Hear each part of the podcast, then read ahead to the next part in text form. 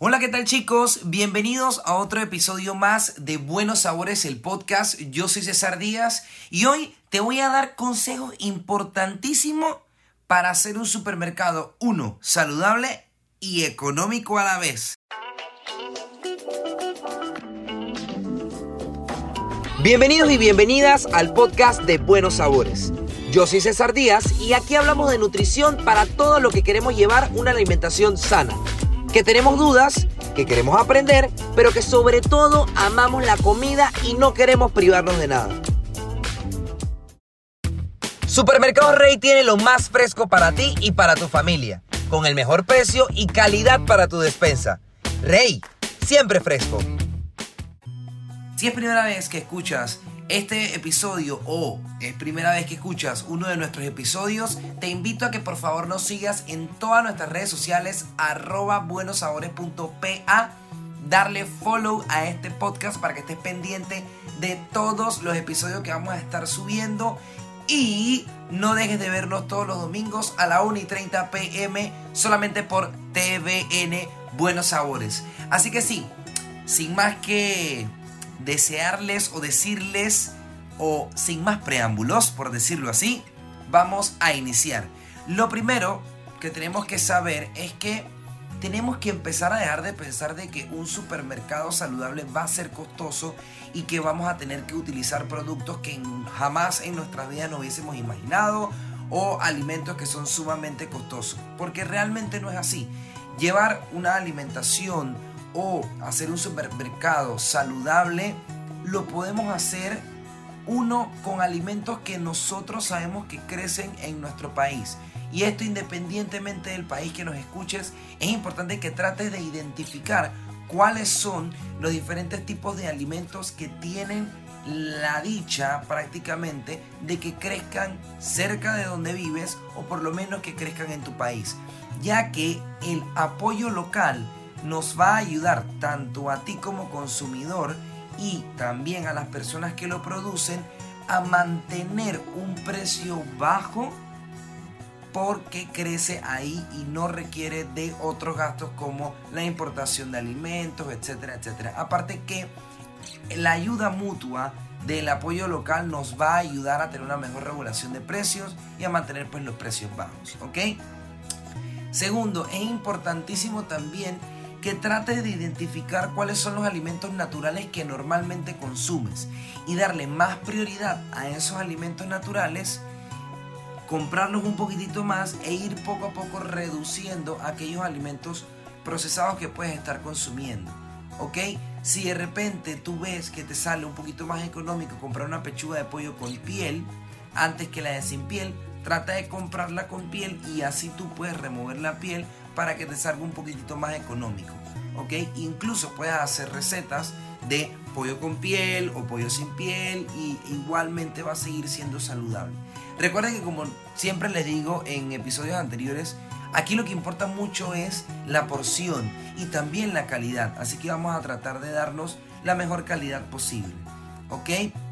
Como les seguía diciendo, con respecto a los alimentos naturales y a la ingesta de mayores alimentos naturales que los procesados. Esto nos va a ayudar muchísimo porque normalmente los alimentos que son naturales no requieren de muchas estrategias de conserva. Y esto se traduce en una menor o un menor gasto, una menor inversión para poder vender el producto. Por ende, tú lo vas a comprar a un precio muchísimo más económico. Alimentos como cuáles? Papa, vegetales surtidos, yuca, ñame, otoe, el arroz, las menestras, la pasta. A pesar de que la pasta es un producto que sí lleva un proceso, imagínate por cuánto tiempo tú no puedes guardar una pasta. ¿Ok? Entonces, todos los alimentos que yo te acabo de decir, a excepción un poquito de la pasta, son alimentos naturales que crecen de la tierra, que no requieren de una bolsa, no requieren de químicos, no requieren absolutamente nada en el momento que está en el, en el supermercado para que tú lo puedas, uno, comprar, dos, conservar y mantenerlo en tu casa la N cantidad de tiempo que esté disponible. Va a depender también de qué tipo de alimento estemos, pues, más o menos estudiándolo, ¿no? Pero sí, es importantísimo que sepas que inclínate un poquito más en consumir lo natural antes que lo procesado, ¿ok? Hay ciertos alimentos procesados que nos pueden ayudar, claro que sí, que también van a seguir siendo saludables, por supuesto.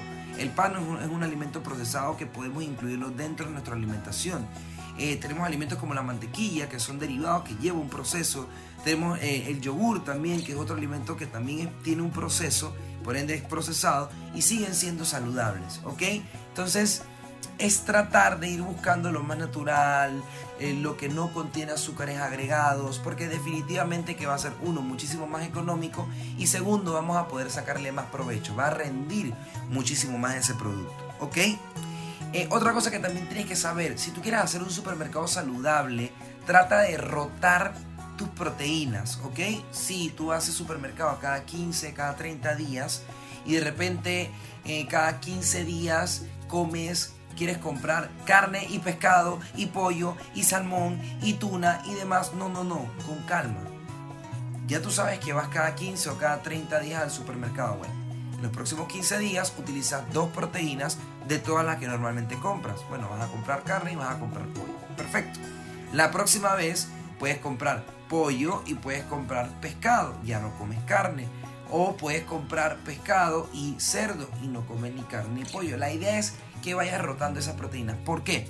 Dos razones. Uno, los cortes de carne y sobre todo las proteínas son uno de los alimentos más costosos en el supermercado. La razón es por todo el proceso que llevan de el animal, cuando es procesado, cuando es limpiado, los cortes, la conserva, el tipo de suavidad de la carne, la demanda también, etcétera, etcétera, etcétera. Em, eso por un lado. Y segundo, también desde un punto de vista nutricional, el consumo excesivo de carnes rojas o estar consumiendo de manera muy excesiva las proteínas sin tener una actividad física nos puede llevar pues a padecer eh, enfermedades cardiovasculares y demás. Ahora, no obstante esto, darle la rotación nos va a ayudar a nosotros a tener diferentes tipos de nutrientes, minerales sobre todo, ¿ok? Que algunos tipos de carne no van a tener a comparación de otros, ¿ok?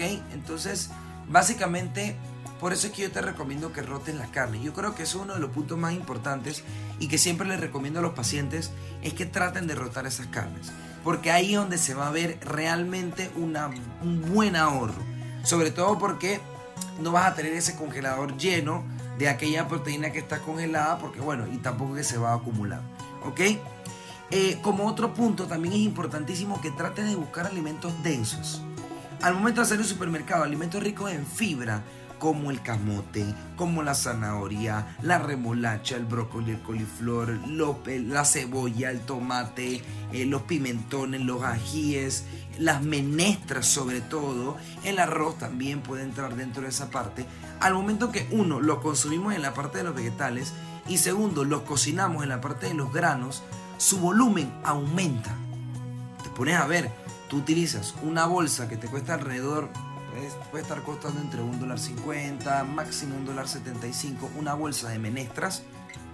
Tú lanzas la bolsa entera y de una bolsa te sale prácticamente una olla y media.